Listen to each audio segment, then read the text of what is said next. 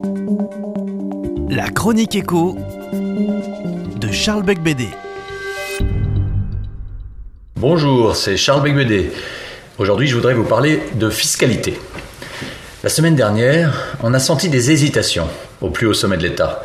Après dix jours de flottement, le gouvernement a finalement annoncé qu'il maintenait au 1er janvier 2019 l'instauration de l'imposition à la source.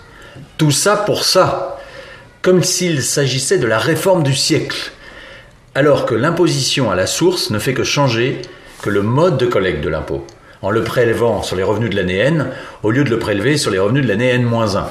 Mais elle ne change en rien l'assiette ou le taux d'imposition.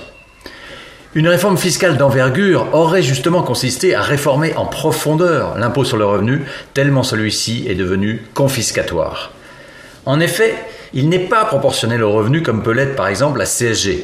Il est progressif par tranche, c'est-à-dire que plus le revenu est élevé, plus le taux d'imposition l'est aussi. On l'oublie trop souvent, mais ce dogme de la progressivité de l'impôt vient de la pensée marxiste. Dans l'esprit de Marx, l'impôt progressif est une arme politique destinée à affaiblir la bourgeoisie et accélérer l'avènement de la révolution communiste. C'est cet impôt qui a été mis en place en France par le radical Joseph Caillot en 1914. Il est injuste, on l'a dit, car il est confiscatoire. La dernière tranche s'élève à 45%, ce qui signifie que vous donnez à peu près la moitié de ce que vous avez gagné à l'État, après avoir de surcroît payé de nombreuses charges sociales. Cet impôt est injuste, ensuite, car il concerne moins d'un Français sur deux. En 2017, seuls 43% des foyers fiscaux ont acquitté l'impôt sur le revenu. De plus, l'impôt sur le revenu reste très concentré. En effet, 10% des ménages payent 70% de l'impôt sur le revenu et 1% payent un quart de l'impôt sur le revenu.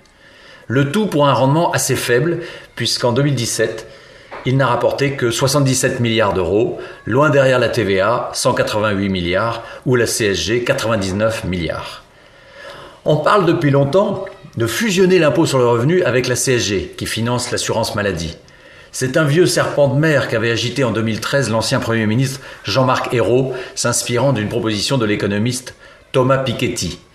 Dans l'esprit de ce dernier, il s'agissait de supprimer l'IR et la CSG pour les remplacer par un impôt unique, individuel, progressif et prélevé à la source.